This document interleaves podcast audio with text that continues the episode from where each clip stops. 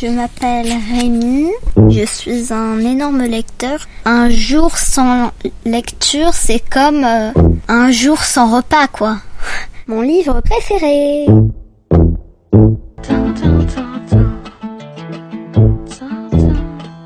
Aujourd'hui, je vais vous parler de La Tour sans fin de Pascal Brissy.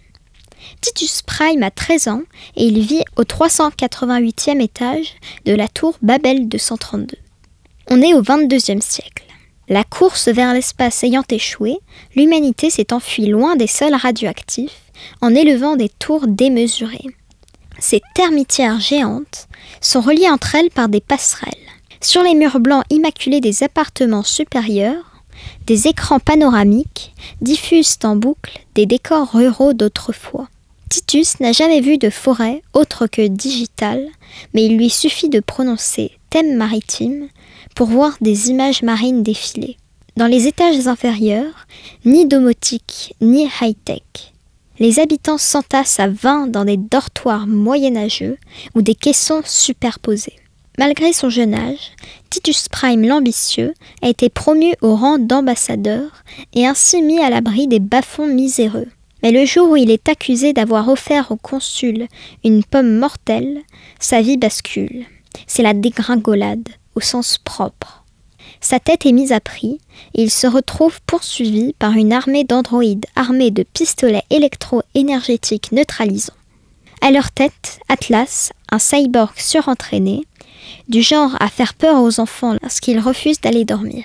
Sortie de nulle part, une mystérieuse jeune fille, Rokia, Vol au secours du banni.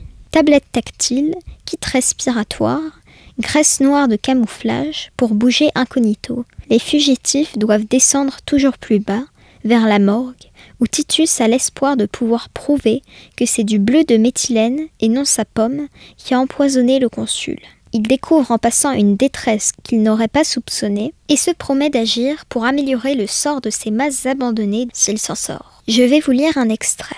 Qui aurait cru qu'un gamin abandonné dans un étage de production puisse grimper plus de 100 étages en 13 ans? Personne, sauf lui. Il m'a pris sous son aile et m'a confié un couple de recycleurs du 250e étage. Les anciens systèmes éducatifs ont été abandonnés depuis des décennies, mais j'ai bénéficié de plusieurs apprentissages, notamment en informatique, on me dit plutôt doué. J'ai eu droit à des cours particuliers, Histoire, langage commun et ancien, mathématiques, physique, chimie. J'avais soif non pas d'apprendre, mais de grimper. Mon livre préféré.